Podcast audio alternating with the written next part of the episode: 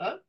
Así que yo voy a dar un pequeño repaso de la Guerra 56, 1967, para que ya entremos derechamente en lo que fue la Guerra de Octubre de 1973 y hasta el día de hoy ya después, con todo lo que hay a nivel geopolítico mundial, geoeconómico y geoestratégico. Pero para entender todo lo anterior, eh, hay que tener el, la parte básica, el conocimiento básico general, hay que tenerlo eh, clarísimo. Pero yo me voy a desviar un poco y les voy a contar que cuando hablamos en la clase pasada de, del acuerdo la Jabará, ¿se acuerdan de la Jabará? Bueno, ¿cuántos saben lo que era el acuerdo la Jabará? Yo no. Dos. Bueno, tres. Estamos mal. El acuerdo de la Jábara les contaba que el año 1934 los nazis con los sionistas llegan a un acuerdo en el cual eh, le llamaban el acuerdo a la Jábara. Ignacio incluso exhibió, y podría hacerlo de nuevo, la moneda por la cual se conmemoraba este tremendo acuerdo en el cual los sionistas se comprometían a, eh, a crear un ambiente para que Francia, Reino Unido y Estados Unidos hicieran la vista gorda con respecto al rearme de, de los nazis con el objeto, por un lado, de que a cambio de eso los, los nazis expulsarían a los judíos a Palestina y por otro lado, el, el rearme nazi iba a ser dirigido a la Unión Soviética y no necesariamente a los países de, occidentales. Ese era el objetivo de, del plan.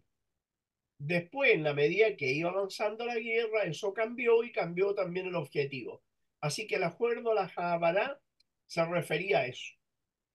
Pero eh, yo tengo un libro aquí en mis manos que los sionistas se han dedicado a hacer desaparecer a como de lugar. Es un libro de Adolf Hitler. ¿ah?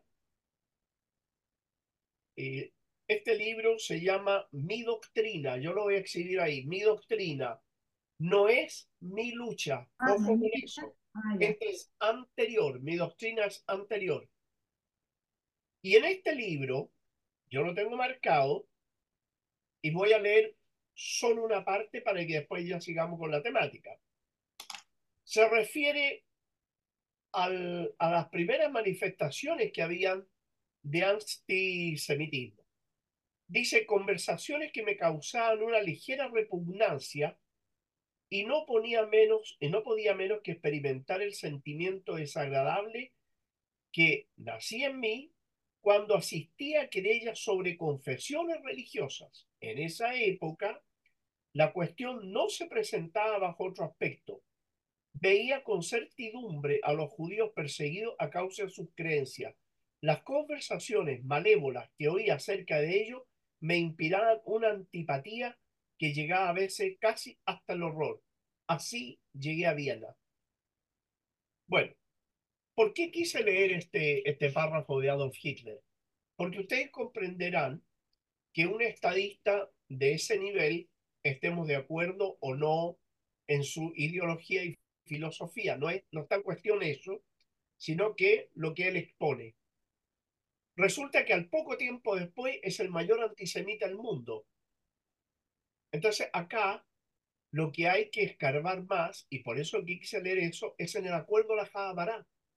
Los sionistas fueron los que estimularon, fueron los que estimularon la persecución a los judíos como una forma de obligarlos a emigrar a Palestina y de esa manera poder poblar ese territorio, porque hasta ese momento la población judía no excedía el 5% y era absolutamente impensable con ese número la creación de un Estado. Eso eh, hasta ahí. Bueno, hablamos de la guerra del 48, hablamos de, de por qué se desarrolló, cómo se llegó, por qué los países árabes no ganaron esa guerra, y fue todo lo que hablamos, ¿no? Pero ahora vamos a llegar a 1956, que allí hay otra guerra que es bastante interesante analizar, pero siempre desde el punto de vista y el contexto geopolítico general. Habíamos dicho que durante el término de la Segunda Guerra Mundial, Francia y el Reino Unido son ayudados por Estados Unidos a través de un plan de ayuda económica para reconstrucción económica, que ese plan se llamó... Muy, te hemos llamado mil veces. ¿Cómo es posible que se Nadie se acuerda. Bueno, ese plan se llamó Plan Marshall, donde Estados Unidos se iba a encargar de la reconstrucción económica ah. De Francia y el Reino Unido. ¿Y por qué digo limitada de Francia y el Reino Unido? Porque se acuerdan cómo Francia y el Reino Unido respaldaron y pagaron en gran medida el plan Marshall de la ayuda económica. ¿Se acuerdan de eso? Nadie. Me siento frustrado. Yo me acuerdo, pero no voy a contestar siempre que sí, los demás tienen que participar. Se pagó con, se pagó con la explotación de los recursos, eh, de los recursos naturales en América Latina, ¿no? Eso fue la Primera Guerra Mundial. Después ah, de la Segunda, Estados Unidos se orienta a África, Medio Oriente y Asia, donde la ah. reconstrucción sería cancelada por eh, la participación de un 51% de Estados Unidos en las empresas que explotaban las distintas materias primas y recursos del sector primario de economía, tanto de África, Medio Oriente y Asia. ¿Estamos? Sí. Digo y explico esto porque si no se entiende la dinámica de los hechos, es muy difícil después eh, comprender las situaciones actuales. Pero acá había una crisis que era eh, entre países que tenían un mismo sistema económico. No estamos hablando que la crisis o la Segunda Guerra Mundial estalló por una diferencia entre izquierda y derecha, no.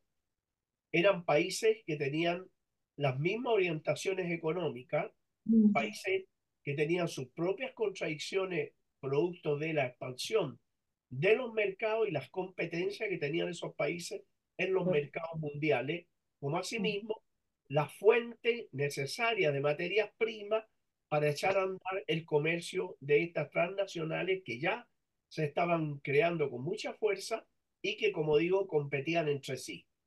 Así que en, eso hay que tener eh, bastante claridad. El año 1956, después del golpe de Estado de los oficiales jóvenes que se crea en Egipto, allí se da una situación eh, bastante compleja. Primero porque Egipto era un país que estaba atado por un cordón umbilical muy fuerte a todo lo que era el colonialismo británico y todo el sector primario de la economía egipcia estaba en manos de los británicos, por lo tanto, no eran muchas las posibilidades de desarrollo que pudiera tener Egipto. Después del golpe de Estado, cuando se derroca al, rey Farouk, entonces eh, los egipcios necesitaban reorientar la economía. En un país que tenía eh, las mejores tierras de todos los países de África y Medio Oriente, que tenía un río gigantesco como el río Nilo que parte de, desde Sudán para abajo, Etiopía abajo, eh, no podía ser que tuviera ociosa millones de hectáreas de terreno.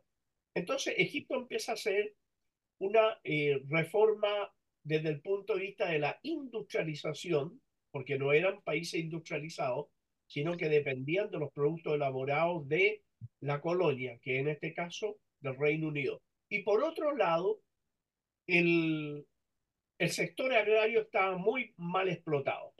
De modo que hace una reforma eh, agraria, inmediatamente eh, da facilidades gigantescas para que se instale todo tipo de industria transformativa y Egipto se empieza a movilizar rápidamente. Pero Estados Unidos, Reino Unido y Francia veían con mal ojo que veían con mal ojo que Egipto se desarrollara más porque ya era un ejemplo bastante negativo desde el punto de vista de ellos, era bastante negativo para el África y para eh, América Latina. En América Latina en esos años, los ejércitos latinoamericanos había una enorme cantidad de oficiales que se autocalificaban de naceristas, porque ellos miraban a, Gamal Abdel Nasser, incluso les, les recomendé que leyeran un libro que se llama El Nacerismo y la Revolución del Tercer Mundo, lo escribe Vivian Trías. Bueno, en África ocurre que entre el año 1956 y el año 1966 ocurrieron casi todas las independencias del colonialismo en África. Esto no es casual. Por un lado, Estados Unidos hacía la vista gorda en eso porque el dominio, el dominio militar de las, eh, de las colonias por parte de Francia y Reino Unido les permitía seguir haciendo una explotación directa de los recursos y además de los mercados de aquellos países principalmente africanos y medio orientales. Lo que era cuestión de tiempo que Francia y el Reino Unido volvieran a ser competidores en los mercados mundiales de la producción norteamericana.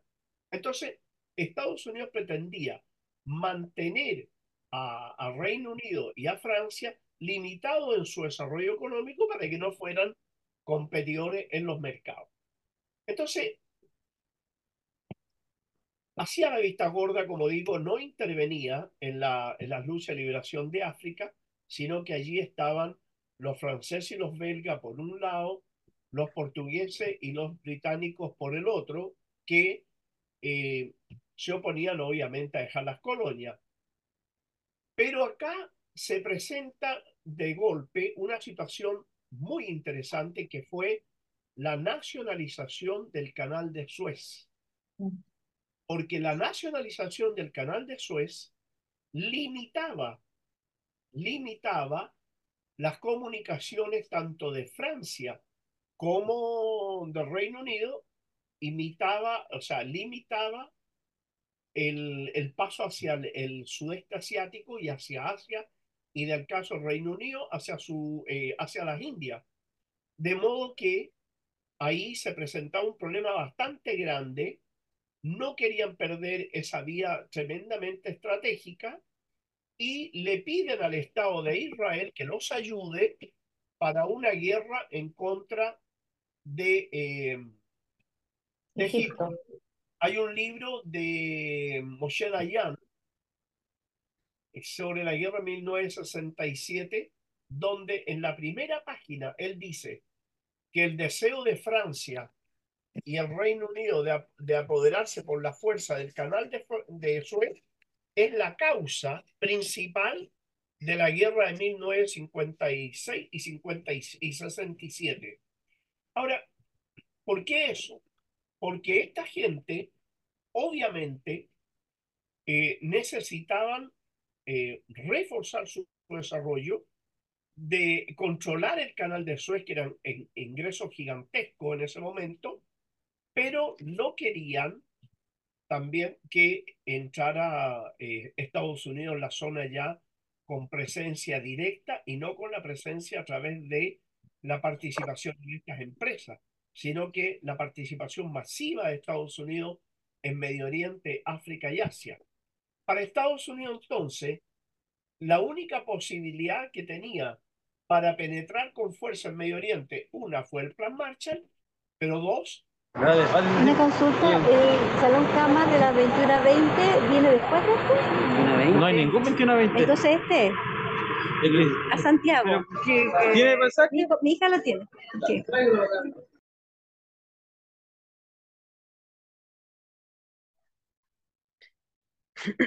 Perdona, ahí silencia a la persona. Nico, estás silenciado tú ahora. Me refiero, me refiero a que mm, perdí el hilo de lo que estaba diciendo.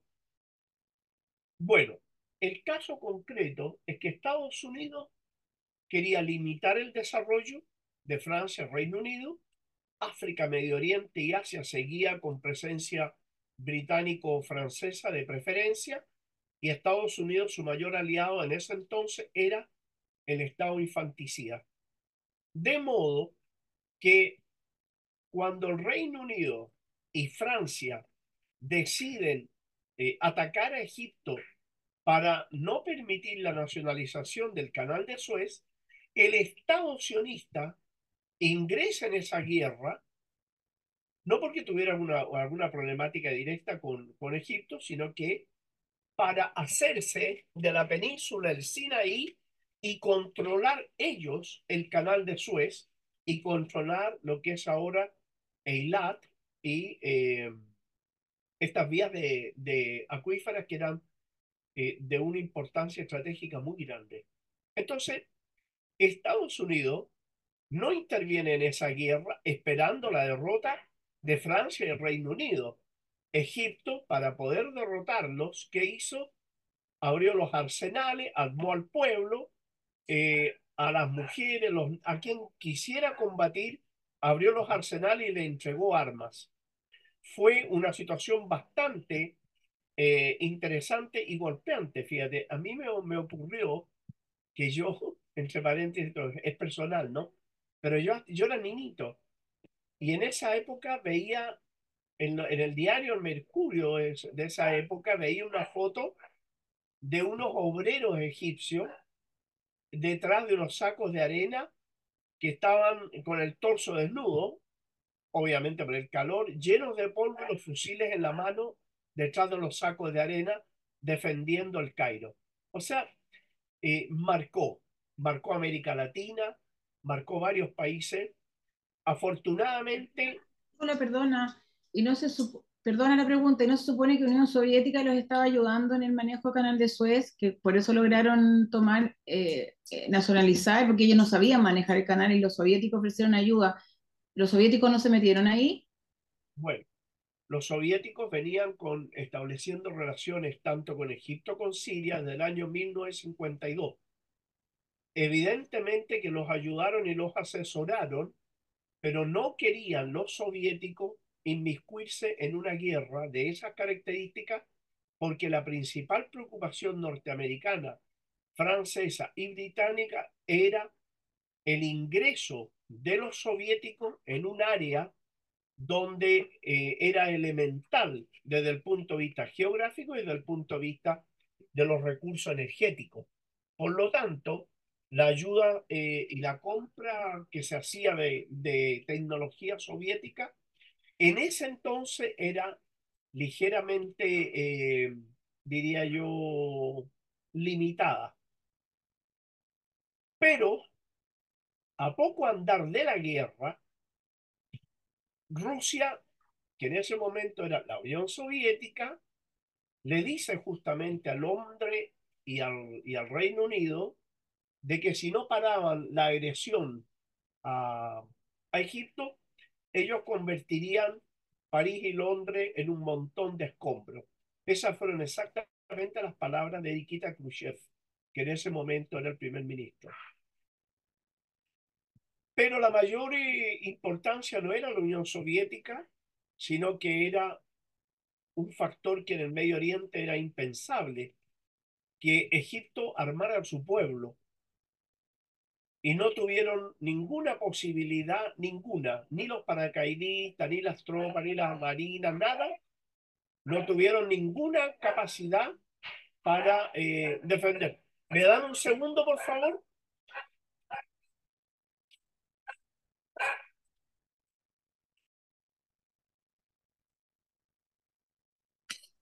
Sí, Jihad.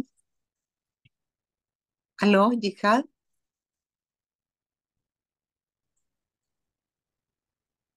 Sí. Ya, perdón, ¿verdad? Pero tenía dos perros opinando y no, no, no me dejaban tranquilo. Bueno, en todo caso, el, esta guerra termina con el triunfo de Egipto, con el canal de Suez en mano de Egipto, y ahí se abre un escenario diferente a lo que se pensaba en un comienzo. ¿Y por qué digo diferente? Porque Estados Unidos, que pretendía limitar el poder y las capacidades de Francia y el Reino Unido, porque a Estados Unidos no les interesaba que sus competidores volvieran a tener poder económico, se encuentra que sí comienza a necesitar de franceses y británicos para impedir el ingreso de la Unión Soviética en una zona que era considerado por ellos como eh, de suma estrategia para, para esos países. Así que allí vuelven a relacionarse con el Estado sionista y empieza eh, una, una situación de dividir el mundo árabe por zonas de influencia, pero ya de carácter absolutamente confrontacional entre sí. Allí empieza a reforzarse el poder de la monarquía de Jordania, Arabia Saudita, que desde que surgió, desde que nacieron, que eran pro-occidental y traidores, siguieron esa misma línea, y el resto de los países árabes miraban con muy buenos ojos a, Egipto y Siria, los pueblos estaban muy contentos y comienza el proceso de liberación con la ayuda de Egipto, que tiene el, está al lado de Argelia. El año 1961 triunfa la revolución argelina, Argelia empieza a ayudar al resto de los países africanos en concreto, África. hasta el año 1966 se liberan los países de eh, la acción colonialista de esas dos potencias.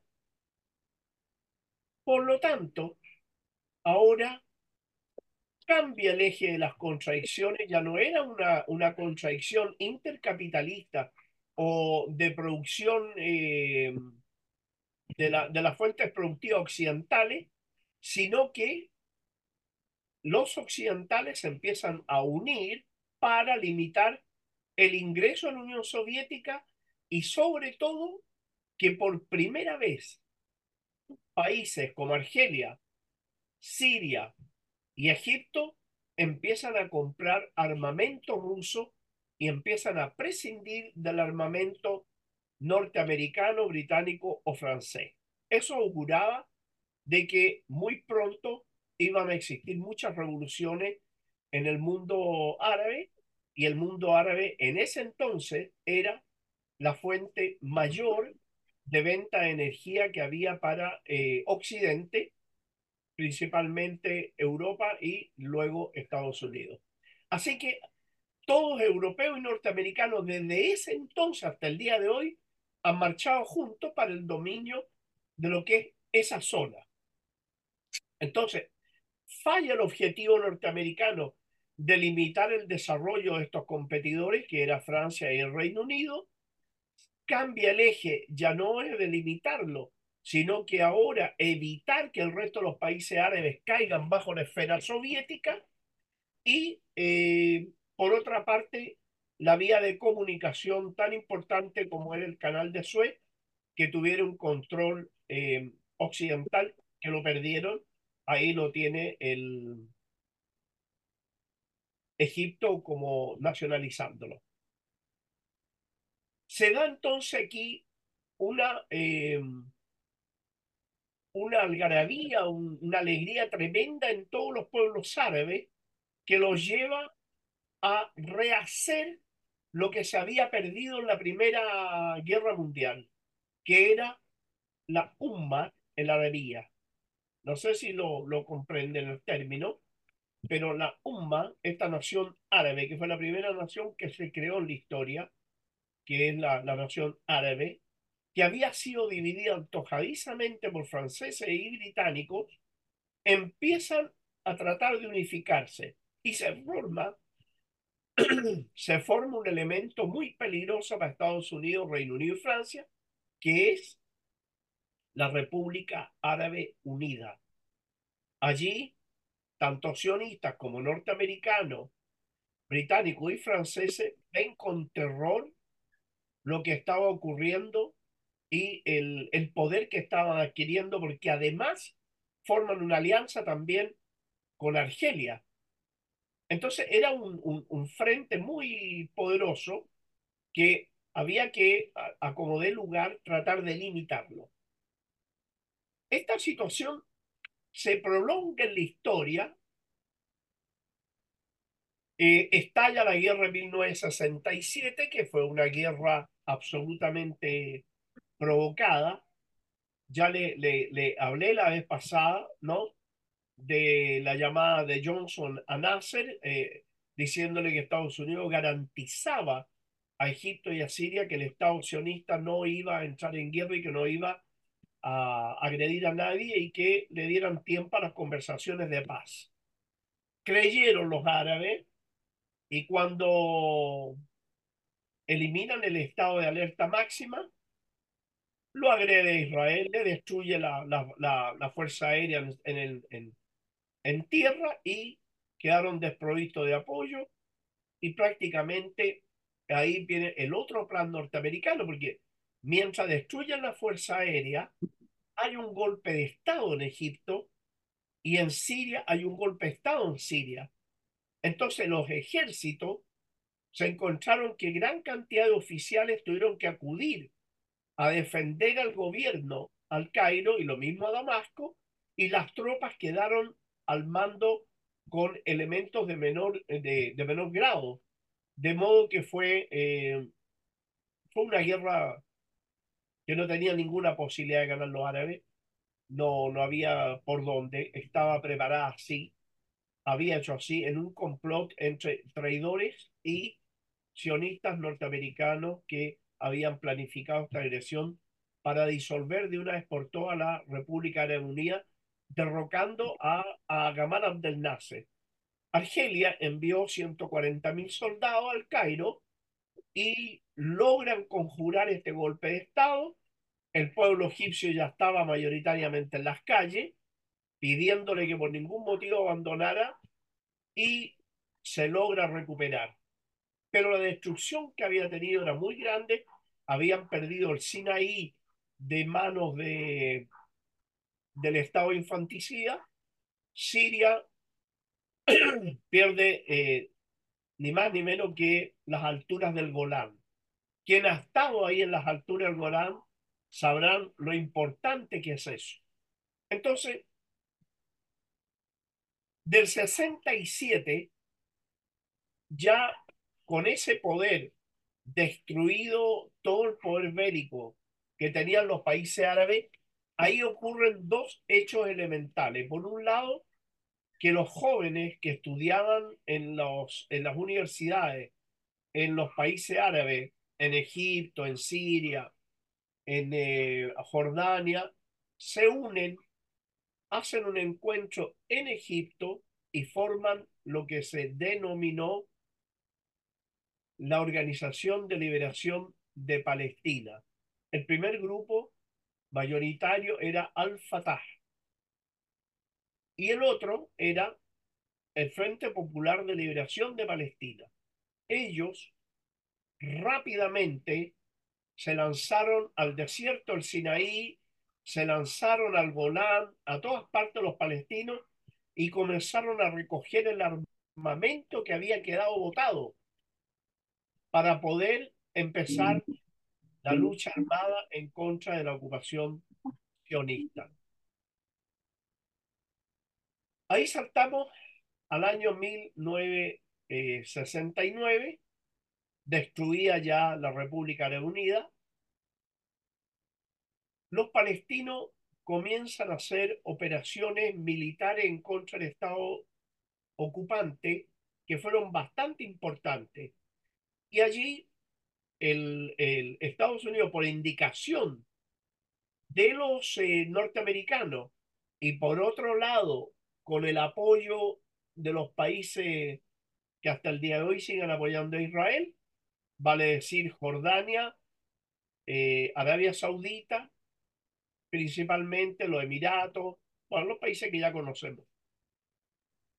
El año 1969 había un pueblito que está en la frontera que se llama Karame, que en árabe significa dignidad. Curiosamente, allí los palestinos tenían sus mayores bases de, de la resistencia.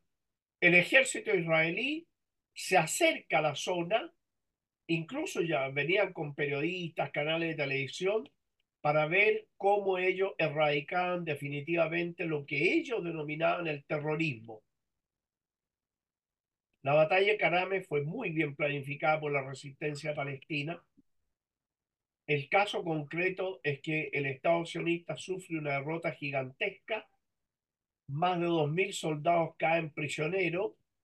Entran eh, la Liga Árabe y las Naciones Unidas desesperadamente a mediar para que dejaran en libertad a los soldados, pero al mismo tiempo los palestinos le dijeron sí, los vamos a dejar, pero nos tendrán eh, que dejar todas las armas, se van sin armas. Después de esa batalla de Karame,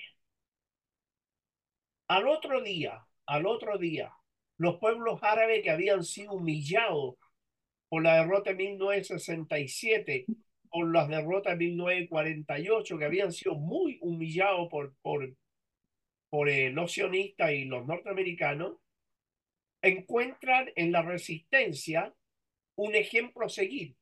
Entonces, al otro día, ustedes hubieran eh, visto, era increíble, pero en la oficina de la Organización de Liberación de Palestina, habían filas interminables de jóvenes que se iban a reclutar para ser parte del movimiento de resistencia palestino.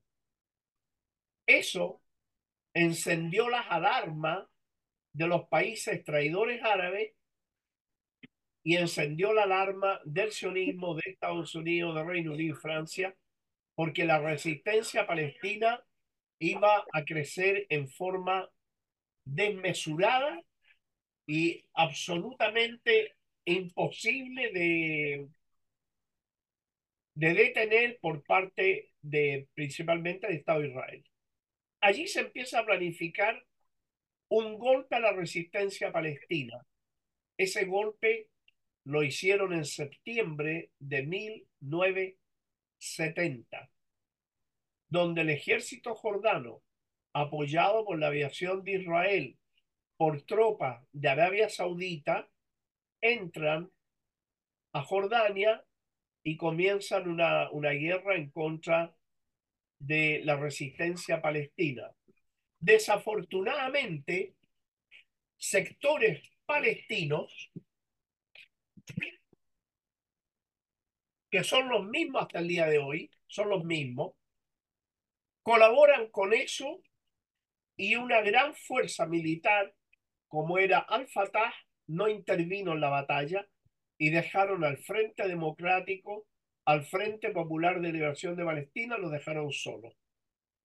Obviamente fueron derrotados, una enorme cantidad de combatientes huyeron, pero huyeron al Líbano.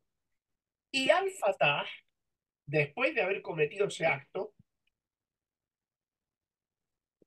los jordanos los agarran y los mandan a las montañas Yarash. O sea, los, los encerraron en un, en un valle entre cerros donde ellos no tenían posibilidad de salir para ningún lado. Cometieron el error de no sumarse a la guerra, pero tal como le dijo George Habash en ese momento, Yasser Arafat, le dijo, una vez comido el toro negro, comerán el toro blanco. Y así fue. La resistencia palestina recibió un golpe muy grande, el pueblo palestino igual, el Reino Unido, Francia, eh, el Estado infanticida y Estados Unidos deciden hacer muy dependiente a Jordania de esos países, cosa de que Jordania sea un aliado estrecho tanto de Estados Unidos como de Israel para que controle una tremenda frontera, la más larga que hay, que es la frontera entre Jordania y Palestina ocupada. Así que ahí Los palestinos se instalan en el sur del Líbano, comienzan la guerra guerrilla desde allí y por un acuerdo la Liga Árabe impulsado por Siria, Argelia, Egipto, Sudán, que había tenido un golpe de Estado donde el general Numeiri, que era muy nacionalista, se había unido a este frente de resistencia, acuerdan eh, ayudar a armar a la resistencia palestina para entrar en una guerra de desgaste desde el sur del Líbano y Egipto lo haría desde el canal de Suez y los sirios se suponía que lo harían desde las alturas del Golán. Esta guerra de guerrilla, que fue bastante interesante, lleva entonces a una situación donde Estados Unidos, que ya era quien eh, planificaba la política o la geopolítica de, Asia Occidental, Medio Oriente, entonces, ¿qué hace Estados Unidos? Inmediatamente planifica a la muerte de Gamal Abdel Nasser, asume en Egipto, esta parte la he olvidado decir, asume Anwar el Sadat. Anwar Sadat había sido agente de la CIA durante muchos años y a la muerte de Nasser lo colocan a él para guiar a Egipto, pero de inmediato y en forma muy sospechosa, Egipto con Siria, que también tenía un, un, un gobierno muy controlado, comienzan la idea de un ataque sorpresa al Estado infanticida. Y ahí cambia la realidad porque Estados Unidos ahora desinforma a Israel, apoyando a estos países sin entregarle la información de inteligencia, más bien incluso desinformando.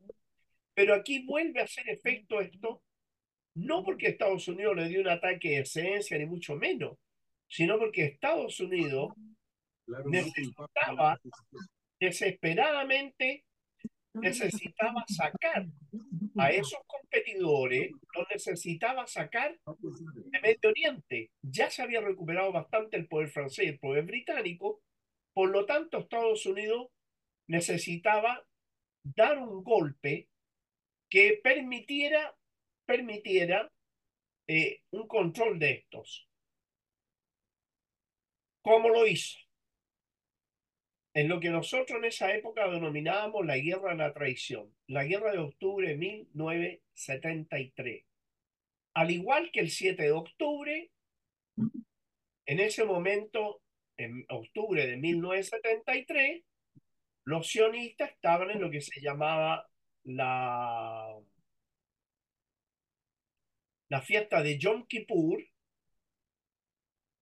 y en el día se, se ponen de acuerdo Siria, Egipto y la resistencia palestina que le informan a último minuto, se lanzan en una guerra sorpresa en contra del Estado infanticida.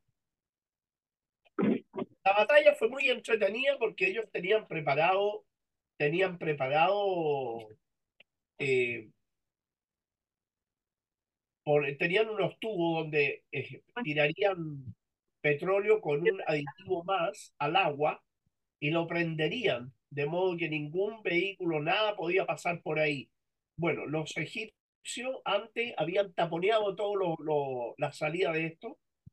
Eh, hubo situaciones de distracción muy bien preparadas los palestinos fueron entrenados para ser paracaidistas y los palestinos fueron los que cayeron en una, en una fortaleza que se llamaba la línea Barlev. No sé si alguno de ustedes escuchó alguna vez hablar de la línea Barlev, que eran fortificaciones a lo largo del canal de Suez que los sionistas se jactaban de que era inexpugnable.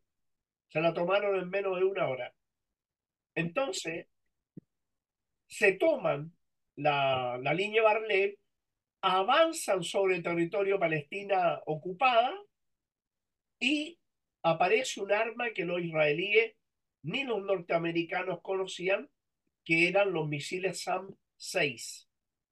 Estos SAM-6 y SAM-7 de ahora eran misiles muy novedosos porque perseguían el calor del motor de los aviones.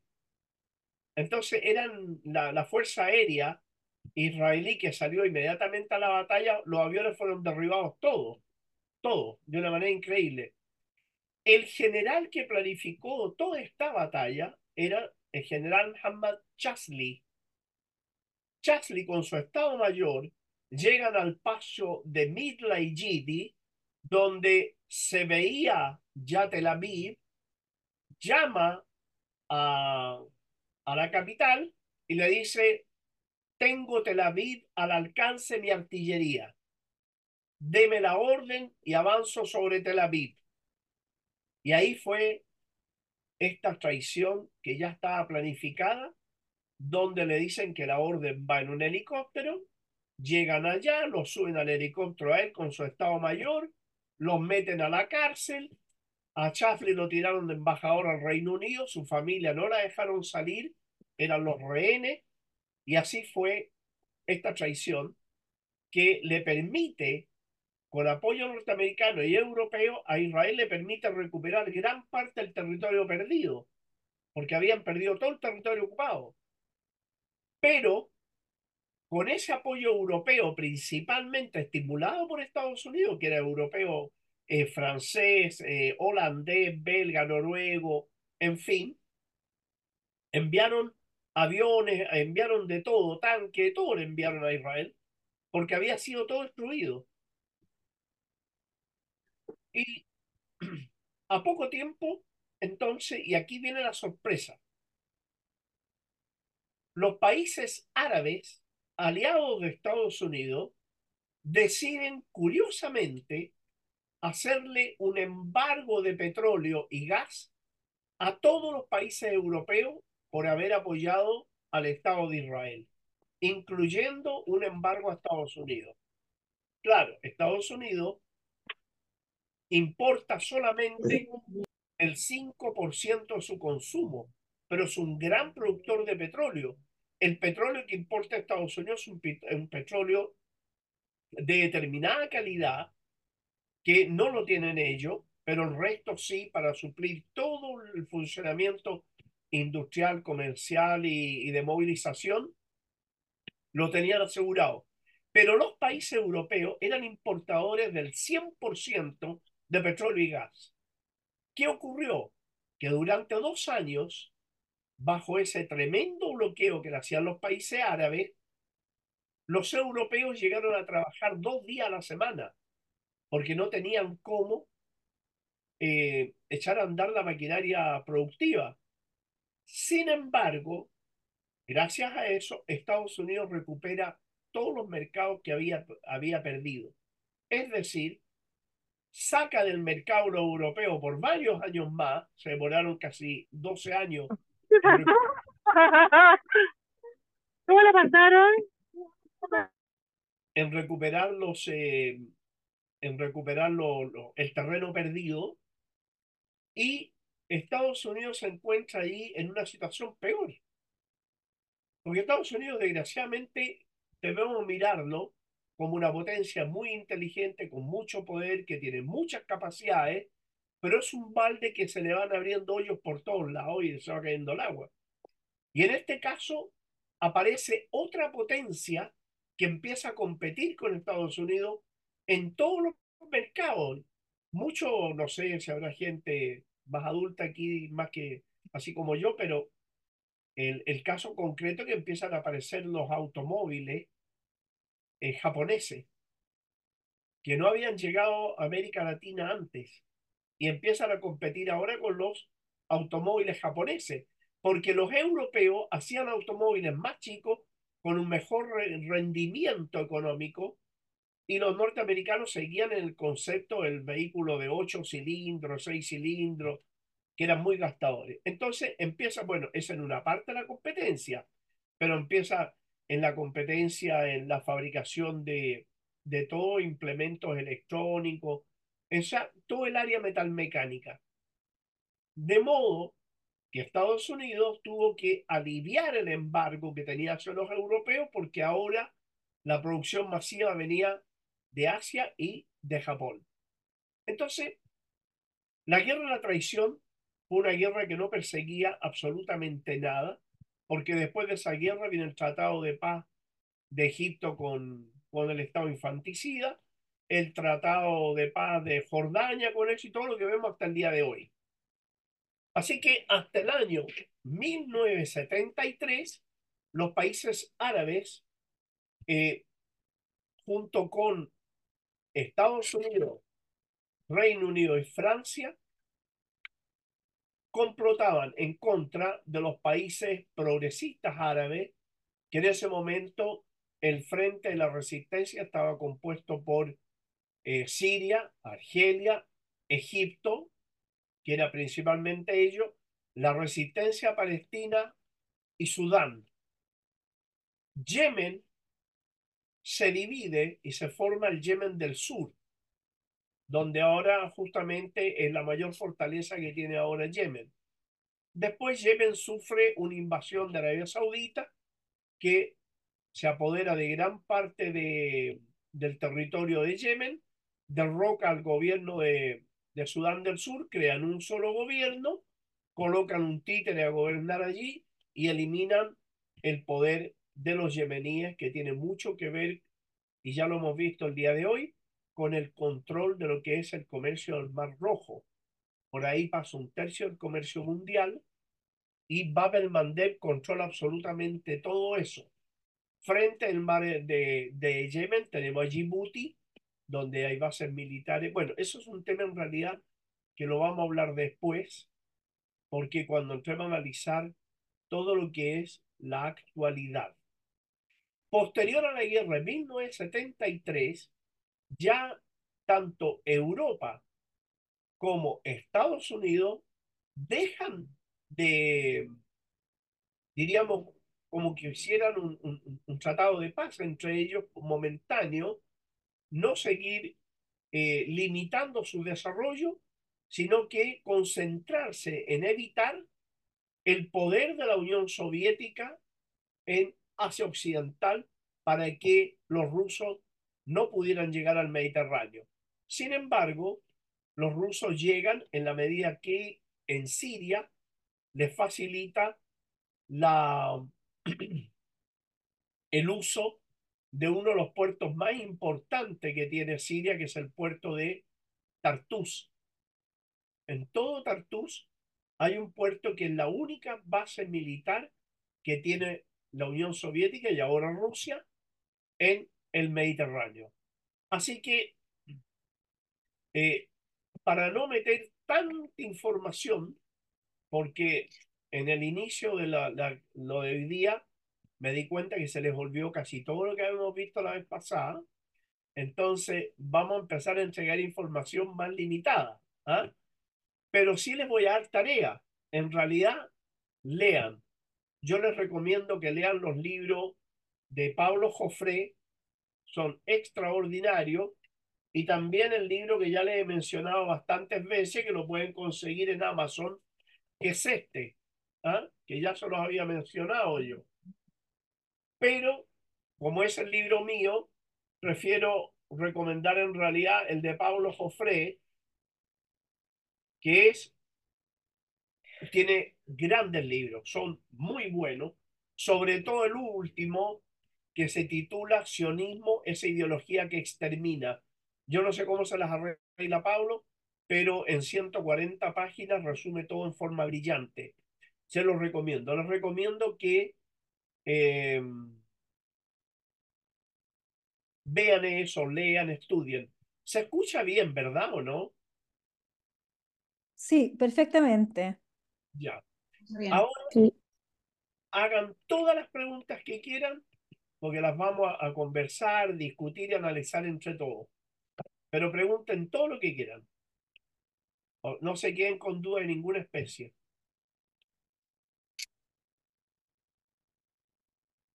Em, ah, yo estoy, yo estoy impresionada de, más, más que impresionada, asqueada de todo lo que tú estás contando. Bueno, uno, nada de esto te lo enseñaron en el colegio, obviamente, porque hay una visión sesgada de la historia.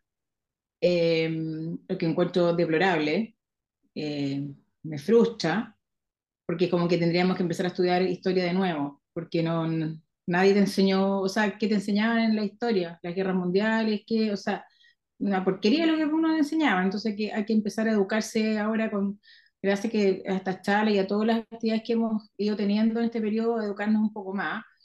Y impotencia, impotencia, porque es todo tan asqueroso que finalmente por el interés de Estados Unidos ellos mueven el mundo. O sea, me gustaría saber qué porcentaje de la economía de Jordania, de estos países aliados, árabes aliados a ellos, es, tanta es la ayuda económica que ellos dan, que tengan que ser tan serviles, me, me, me, me, me choca.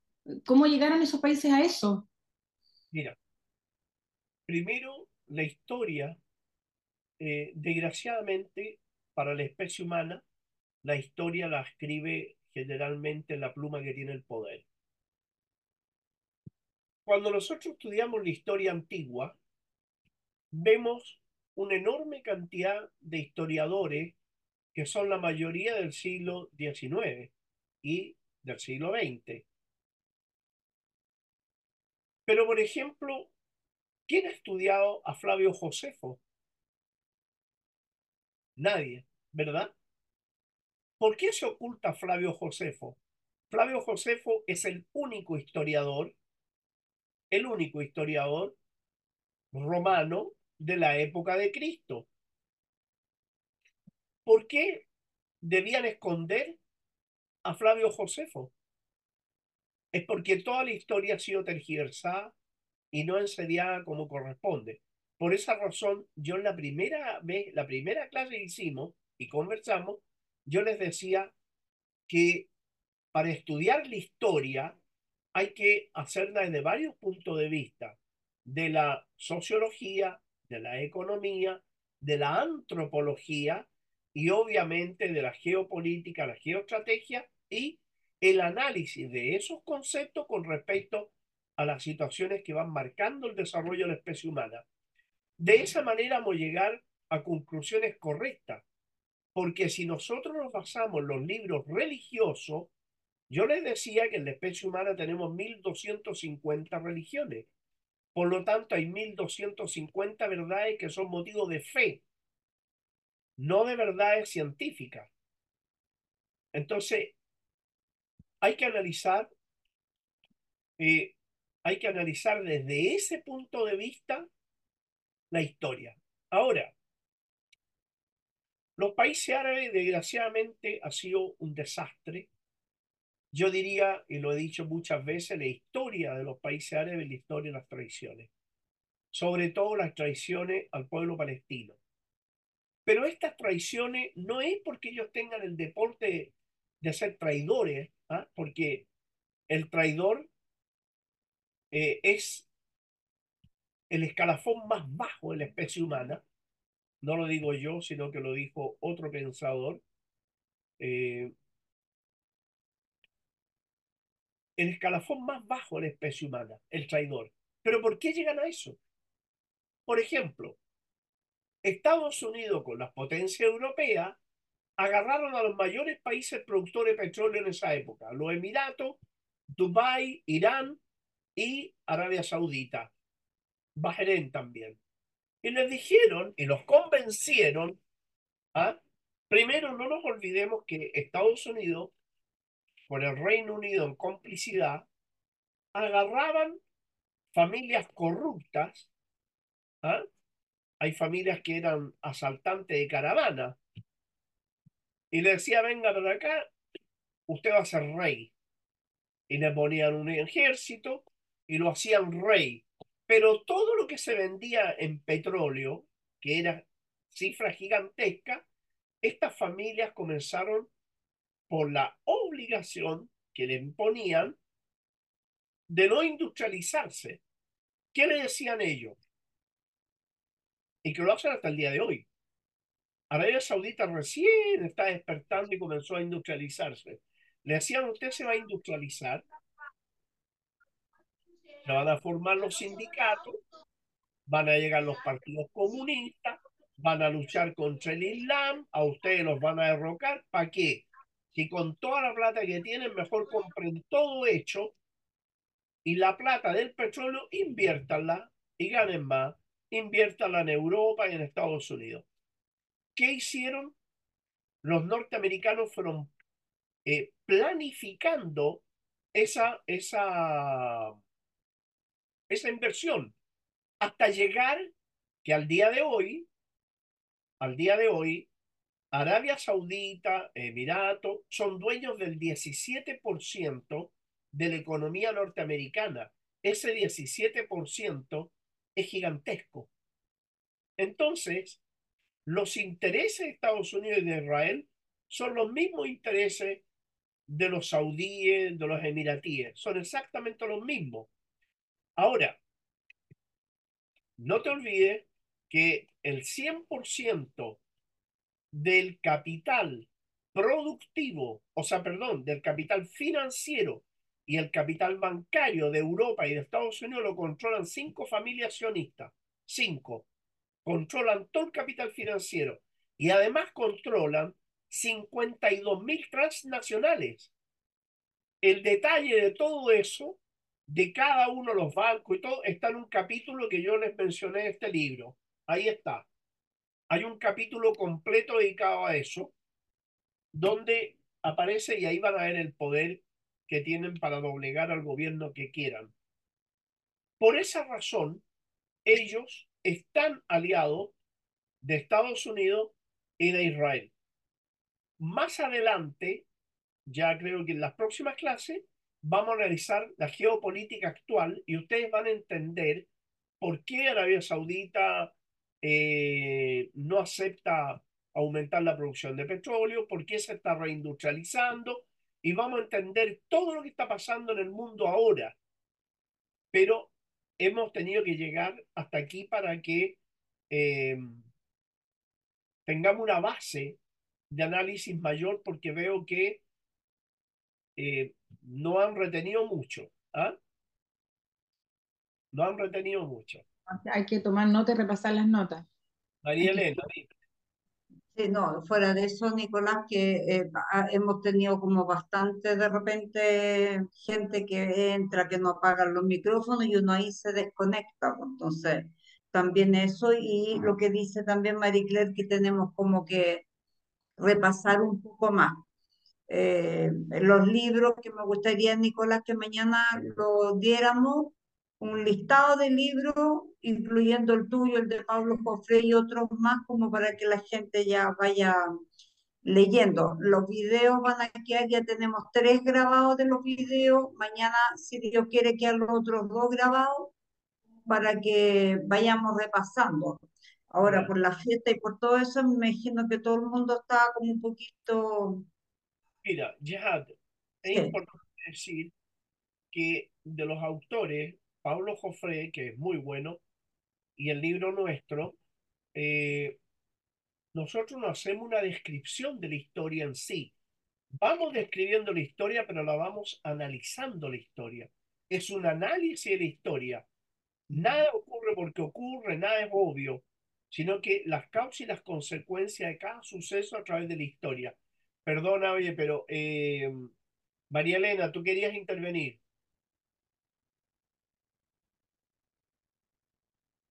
No te escucho, estás muteada, María Elena. Abre el micrófono. Abre el micrófono, María Elena. ¿Aló? Ahí sí. Hola. A la izquierda lo tienes, María Elena. Sí. ¿Me Ahí te escuchas? escucho, ahí te- Sí, ahora sí. No, algo muy cortito, a lo mejor se me va a tirar todo encima, pero el exceso de información produce des- desinformación. Yo traté de, de, de concentrarme mucho en todo lo que tú, una maravilla, como dice, no me acuerdo, Marie Claire, creo, es espantosamente horroroso darse cuenta cómo uno no le han contado la historia, la historia, la verdadera historia, y cómo tú dices, la, de- depende de la pluma y depende la- del, del alma, ¿no? De la persona, ¿no? Eh, en mi caso, no creo que haya retenido mucho, o sea, retengo algunas cosas.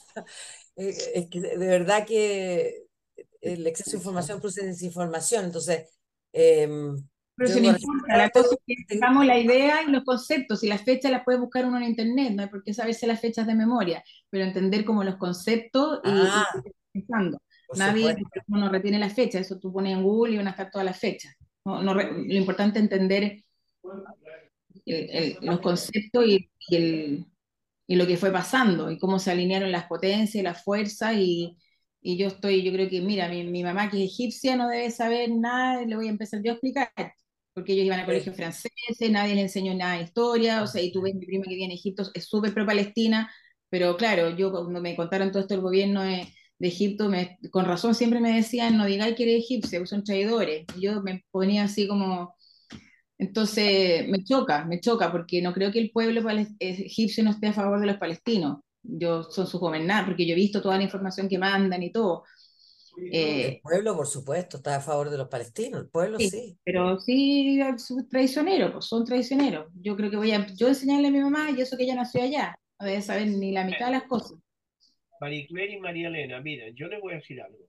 En todo lo que yo he hablado hoy día, lo que he explicado es el porqué. El porqué de las cosas. ¿ah? Eso es lo primero.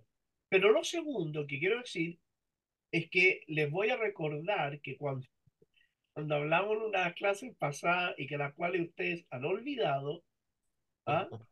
se habla, yo hablé de que Estados Unidos, para controlar al país más poderoso del Medio Oriente y al ejército más grande de Medio Oriente, ¿qué hizo? En esas 52 mil transnacionales que controlan los sionistas, le dieron participación casi gratuita a los oficiales de la Fuerza Armada Egipcia de todas las áreas, de la Fuerza Aérea, del Ejército, la Marina. De capitán para arriba, todos tienen participación en esa empresa. Vale decir que ataron a los ejércitos egipcios con un cordón umbilical al Estado de Israel. Entonces, son, son ya intereses personales los que están primando y no los intereses nacionales. Ese mismo escenario lo han repetido no solo en Egipto, en Egipto, sino que también en varias partes más, en África, y lo han hecho también en algunos países de América Latina. Yo omito algunas cosas porque no quiero que nos vayamos a teñir o, o, o me vayan a, a, teñir de ninguna tendencia determinada. Yo tengo mis propios principios políticos, ideológicos, todo eso. Pero en esto eh, tenemos que analizarlo desde el punto de vista de lo que va ocurriendo y cada Bien. cual tiene que ponerle la ropa que quiera.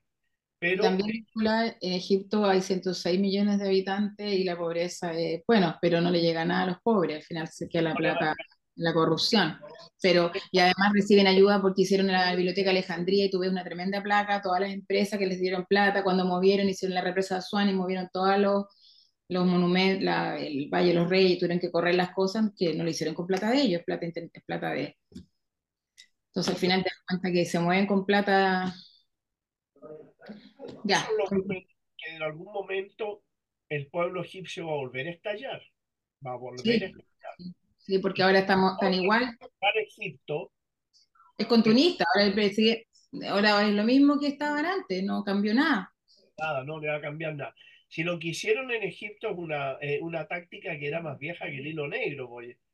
Dejaron que subiera Murcia al poder, que ganaran, salieron todas las cabezas que estaban en la clandestinidad, vieron la estructura los hermanos musulmanes que estaban en la clandestinidad y después les dieron el bajo. Han matado más de 5.000 dirigentes de la hermandad musulmana y tienen más de 20.000 encarcelados. De modo que los, los descabezaron. Pero los pueblos, al igual que el pueblo palestino, van creando sus propios liderazgos, van haciendo sus propios liderazgos, mientras las causas del descontento social no sean erradicadas, el descontento social va a seguir. Y eso va a pasar en Egipto y en todos los países árabes. ¿Sabes lo que pasa? Que están cometiendo además el mismo error, porque en vez de tener elecciones, están perpetuando este y va a volver a explotar todo otra vez, va a ser todo lo mismo. Hasta mi prima me dice, yo prefiero tener un presidente que no me guste, pero que haya alternancia, porque vamos a llegar a lo mismo. Sí. ¿Quién, quién más Nicolás. tenía por ahí? Sí, Marisa, Nicolás. Sí, hola, buenas noches. Eh, mi pregunta es, eh, ¿se debe explicar de la misma manera em, lo que hace Jordania? Me llama la atención Jordania porque tiene la reina, además que es, es palestina, y ellos son muy eh, pro Israel. ¿Se explica igual que Arabia Saudita? ¿Es la misma explicación? Sí, pero hay una diferencia, Maritza. Lo primero que te voy a decir es que eh, el hombre piensa de acuerdo a donde están apoyados sus pies. Eso es lo primero. Acá, el hecho de que ella sea palestina no es garantía absolutamente de nada, de nada. Puede ser una palestina absolutamente ignorante, puede ser una palestina sin ninguna conciencia social de ninguna especie, y puede ser una palestina tremendamente oprimida por el marido que no la deja hablar. O sea, pueden haber muchas eh, explicaciones. Pero sí, lo que ocurre en Jordania es que Jordania es un país donde vive de la dádiva de Arabia Saudita, de Estados Unidos y eh, de los ingleses. Viven tremendamente dependientes de eso. Y inteligentemente, inteligentemente, toda la región de Nakura y todo eso, Jordania, de forma muy sospechosa, le arrienda al Estado sionista las mejores tierras agrícolas. Y ahí, esas tierras agrícolas, que son 50 kilómetros cuadrados de territorio, es la gran producción agrícola que tiene el Estado infanticida. Pero esa misma tierra agrícola resulta ser que no produce nada para eh, Jordania. Jordania tiene que importar productos agrícolas, ya sea de Cisjordania, pero principalmente importa productos agrícolas del Estado criminal. Entonces, es una economía dependiente, es un país absolutamente dependiente y tienen un ejército que depende de los beduinos. Al Badu que se llaman los beduinos, son los que pueden pertenecer al ejército y a la oficialidad. Ningún palestino, que ya son el 80% de la población de Jordania, son palestinos. Ellos no pueden pertenecer al ejército, nada. Como muchos son soldados rasos. Pero toda la oficialidad, todo eso es jordana. De paso, quiero decirle que no tengan ninguna duda ninguna. Yo no lo voy a ver, pero algunos de ustedes, eh, como, como Maritza, eh, lo van a ver, ¿ah? o Verónica Humor, pero yo no lo voy a ver. ¿ah? Pero el futuro Estado palestino va a estar conformado por Jordania, Gaza y el actual territorio que ocupa el Estado infanticida. Ese va a ser el futuro Estado palestino. No tengan ninguna duda que los palestinos tarde o temprano van a tener el poder en Jordania. Y una vez que se abre esa frontera o que se recupere Egipto, el Estado infanticida tiene los días absolutamente contados, porque quienes hacen el trabajo sucio para Israel son los árabes. Fíjate que en este momento, por ejemplo, nosotros hemos visto con, con rabia, yo a mí te digo una, una molestia salvaje, que todo el bloqueo que han hecho los eh, yemeníes fue roto por un corredor terrestre que hicieron entre Egipto, Arabia Saudita, Egipto y Jordania para abastecer al Estado de Israel de todo lo que el bloqueo le estaba impidiendo. ¿Te das cuenta entonces el, el, eso de que, que decía George Hamas, de que para liberar Palestina va a llegar un momento en que hay que liberar las capitales árabes? Eh, es una realidad. Muchas gracias. Nico, eh, hay una, bueno, una consulta de César que es de lo mismo que tú estás hablando, pero dice, la embajada palestina dependen de la autoridad traidora en Cisjordania. Yo te la leo. Las embajadas, él es César Pino, y dice, la embajada palestina dependen de la autoridad traidora en Cisjordania. Sí, obviamente, obviamente. Ahí no necesitan a nadie, embajador que no dependa del gobierno de Abbas y sus 40 amigos. Eso es una realidad. Es, un, es una vergüenza lo que está haciendo. Ayer mataron a tres dirigentes de la resistencia palestina, mientras Israel los asesina en un bombardeo aéreo en el Líbano, la autoridad palestina los asesina en, eh, en el terreno. O sea, es horrible, pero ese es el colaboracionismo. Y eso es muy parecido a lo que hizo en Egipto, que ya les comenté. Acá se está tratando de formar un Estado palestino atado al cordón umbilical del Estado de Israel y de Estados Unidos. Para eso están formando una clase social palestina que tenga a su cargo las diferentes áreas productivas de manera a estar eh, conectados de por vida con esos dos estados. Por eso que ellos también ven en sí mismos un eh, interés personal y por eso que se prestan para traicionar a su propio pueblo, matar a sus propios combatientes.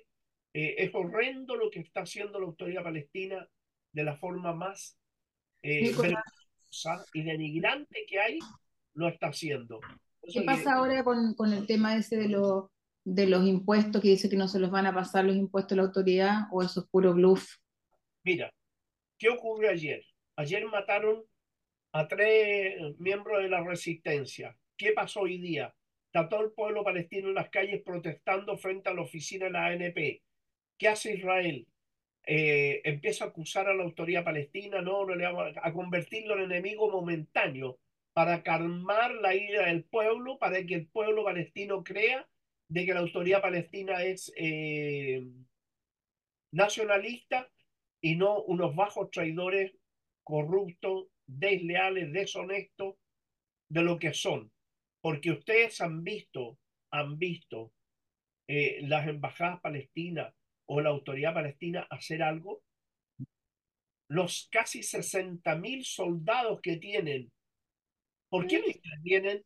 Si esos soldados intervinieran en Cisjordania, Gaza no estaría como está, no estaría rodeada porque eh, Israel habría tenido que sacar el ejército de Gaza para poder defenderse de Cisjordania. Pero no lo hacen ni lo van a hacer, al contrario, ellos son la guardia pretoriana que tiene el sionismo dentro del pueblo palestino y por eso que el soplonaje, la delación y las detenciones son eh, a diario. Hay que conversar con la gente allá para que te cuente cómo cuando entra el ejército a la, a la ciudad palestina, la policía palestina va adelante abriéndole el camino. Es un asco. Eh, Nicolás, eh, me parece que es Soraya. Pregunta, ¿crees que la gente se va a levantar en Egipto y Jordania? En Egipto, en Jordania, en los Emiratos Árabes se van a levantar. El, los pueblos no, no son eh, eternamente subyugados ni, ni, ni, van a estar toda la vida rodillas, menos las condiciones que están en esos países, porque es, es horrible. En, en, Egipto, yo he estado varias veces ahí, Egipto es, eh, es una cosa impresionante. Impresionante la, la, las carencias y la precarización de la vida de los egipcios. Eso no puede ser eterno, eso va a estallar en algún momento. Y ya vieron ustedes cuando, cuando estalló contra Mubarak, no sé si ustedes vieron las imágenes, que los tanques, por ejemplo, tenían sargento y teniente que se paraban arriba de los tanques y asusaban al pueblo a que siguieran en las calles luchando. Porque ellos ven lo que está haciendo los mandos. Ven. ¿ah? O sea, ven cómo se enriquecen a cuesta de, del trabajo de ellos en el terreno. Eh, nuevamente César, ¿lo alcanzas a ver? O, sí, César. ¿Conoces a María Landi? Ella está organizando gran parte de lo que se hace en Montevideo por Palestina. Y dice que eh, lo que se hace en, eh, en Uruguay es como de, la, de la Embajada de Jordania. No lo he visto eso en la Embajada de Jordania, pero eh, en Uruguay hay un comité de solidaridad con el pueblo palestino. Eh, sé que son eh, relativamente activos, pero también sé que el sionismo es muy fuerte en Uruguay, tanto como lo es en Argentina. Mm. Así que no creo que la vayan a tener fácil. pero sí se, sabemos de las manifestaciones y todo lo que se ha hecho. Nicola, perdona, puede ser, yo sabes dónde me pregunto que yo a veces soy muy pesimista, porque tú mismo dices que hay cinco familias sionistas que son dueñas de todas estas 52 mil transnacionales, entonces ahí uno como que se achaca, dice, ¿qué vamos a poder hacer contra esto? Pero sí me he dado cuenta que en todos los países han habido muchas protestas, mucha gente, los medios no las cubren, y ese descontento en algún minuto va a lograr canalizar otro tipo de actitud, eso es lo que no sé, porque tú ves todos estos movimientos... Eh, me cuesta creer, o sea, en, en, en, Francia hemos visto son multitudinarios, hasta en Estados Unidos se juntaron en los judíos en, en, la estación, en la 42, en la estación central, para pedir el cese del fuego, porque yo creo que ellos ven, me imagino yo, yo no soy experta, que si esto sigue, no van a parar los atentados en Estados Unidos, en Francia, o sea, van a, los árabes se demoran, pero atacan, no olvidan. Entonces, ¿tú crees que estos movimientos sociales pueden lograr algo? Porque a veces me, me invade como el pesimismo. O sea, te encuentro súper optimista y yo estoy pesimista. Claro. Bueno, eh, no te olvides, eh, que durante decenas de años Estados Unidos se presenta como el Estado omnipotente y durante decenas de años Israel ha mantenido la propaganda de que ellos son el ejército invencible, el Estado invencible, etcétera, porque eso es parte de la guerra psicológica, porque te vas achacando, te vas sintiendo minimizado, eh, dices, ¿para qué si este poder es tan grande, qué voy a hacer yo? Esa es una manera de, de desmovilizarte. Me voy a adelantar a las clases futuras, pero cuando estalla la guerra entre Rusia y Ucrania, que no es una agresión de Rusia a Ucrania, ojo con eso.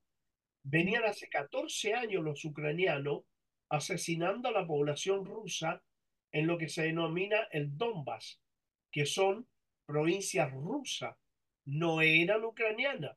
Lo que ocurre que durante la Unión Soviética, por eh, incitación e invitación de Nikita Khrushchev, le entregan al soviet, al soviet de Ucrania al Soviet de Kiev, porque Ucrania no existía como país, al Soviet de Kiev le entregan la administración de lo que se denomina el Donbass. Y existía un acuerdo, en la medida que se hace este país Ucrania, había un acuerdo con Rusia de que ellos le iban a entregar en un lapso de 20 años, le entregaban la administración completa, volvía a las manos los rusos. Esto eh, Ucrania no lo quería devolver. Estados Unidos promueve un golpe de Estado. Se, se hace el, batallón Bandera y el batallón Azov se hacen del poder en, en Ucrania, un poder absolutamente nazi y muy, muy aliado de Israel, y comienzan a, a tratar de expulsar a la población de, del Donbass, que ya el Donbass responde creando tres repúblicas, la República de, de Donetsk, la República de Lugansk y la República de Kramatorsk. Los ucranianos se tomaron Kramatorsk, pero no pudieron tomarse Lugansk y Donetsk. Entonces empezaron a matar y a bombardear y matar gente en forma indiscriminada. Habían ya matado más de 20.000 rusos y hay varios miles de, desaparecidos en, en, Ucrania. Entonces, a, las, eh, a estas provocaciones que no eran al azar, sino eran al azar, estas provocaciones exactamente parecían las provocaciones que hacía Israel, que todos los días mataba a tres, cuatro jóvenes en Palestina, en, en Cisjordania. Esta provocación era para eh, una situación bélica